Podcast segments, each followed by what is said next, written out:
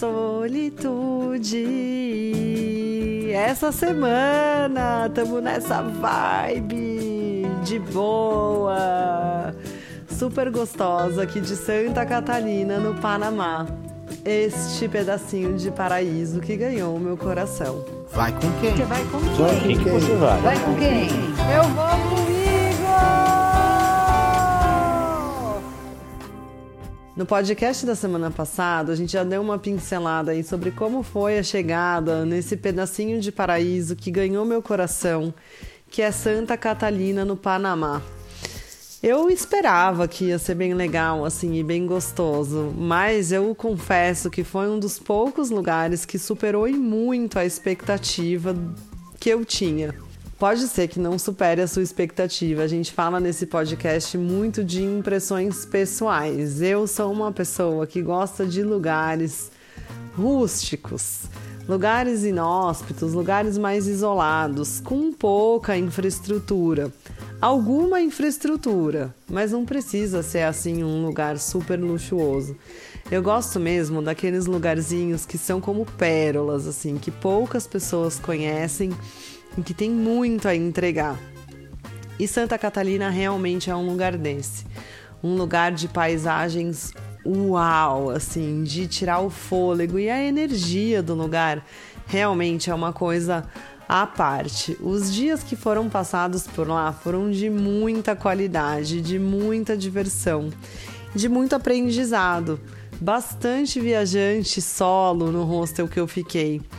É um hostel basicamente de surfistas, porque o point ali é perfeito para você saber se as ondas estão quebrando ou não e muito fácil de chegar na praia para já entrar no mar. Então, nem sempre as noites são muito agitadas, porque a galera vai mesmo para praticar um esporte. 5 horas da manhã já tá todo mundo na água. É claro que eu fiquei dormindo, né? Não sou uma galera do time do surf muito cedo. 5 horas da manhã, realmente, assim, é um negócio meio complicado. Gosto mais de surfar na maré da tarde. Mas eu confesso que às vezes lá para umas seis e pouco da manhã eu já caio na água. Não foi o caso em Santa Catalina. Eu aproveitei mesmo para descansar, fazer uma bela de uma aula de yoga ou algumas mesmo ali no deck do hostel, com uma vista sensacional.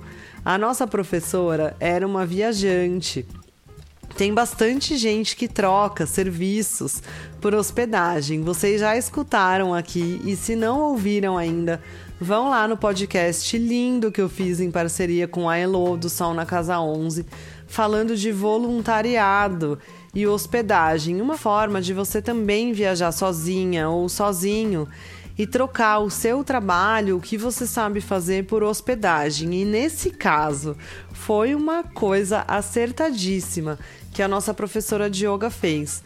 Ela é canadense e ela ficou ali por alguns meses dando aula de yoga para a galera em troca de hospedagem. A comida ela garantia com o dinheiro dela e com as contribuições que as pessoas que faziam as aulas davam para ela, contribuição livre. Mas é sempre bom ajudar quem está te ajudando. Realmente foi assim uma coisa incrível a experiência de fazer uma aula de yoga de bastante qualidade ali naquele lugar sensacional. É assim de você já começar o dia com um, espírito elevadíssimo, assim, sabe? Daqueles dias que nada vai te abalar. E realmente é assim que funciona lá em Santa Catalina. Porque só tem coisas boas e coisas boas agregam, né? Não abalam. A galera é muito legal. Todas as pessoas que moram por ali, as pessoas que atendiam no hostel também, que estavam ali trabalhando, eram muito simpáticas. As pessoas locais, porque daí depois dessa aula de yoga, a ideia era mesmo curtir a vibe. Eu falei para vocês que dava para trabalhar de lá. Então você já pensou, você tá nesse pedacinho de paraíso, acordar com uma vista sensacional da sacada do seu quarto, descer, fazer uma aula de yoga, depois ir aprender com seus novos amigos israelenses a fazer uma shakshuka para o café da manhã.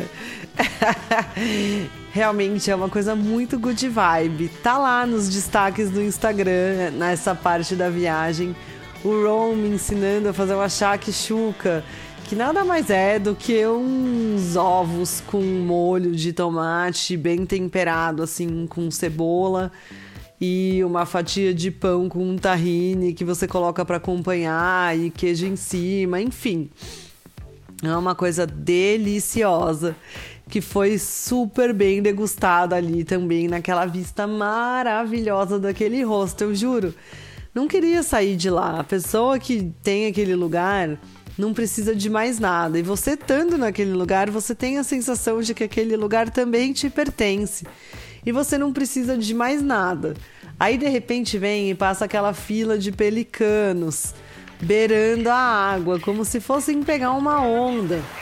15, 20 pelicanos ali voando, um atrás do outro, que coisa mais bonita! Aquele barulho do mar, aquela natureza. Que visual incrível, gente, muito bonito. E muito calor, então bora dar um rolê na praia, né? Já que eu não acordei cedinho para ir pegar onda, fui caminhar. Descobri que quando a maré baixa, tem um cantinho lá que forma umas piscinas naturais. Muito bonitas, muito bonitas. Só tem que ficar esperta, porque lá o ambiente é bem selvagem, é uma natureza quase intocada. E numa dessas que ele tava andando ali nas piscinas naturais, tava também mais um pessoal do hostel e de repente eu escuto um barulho absurdo assim. Vejo um dos meninos correndo igual um maluco, caiu dentro da piscina. Foi um desastre.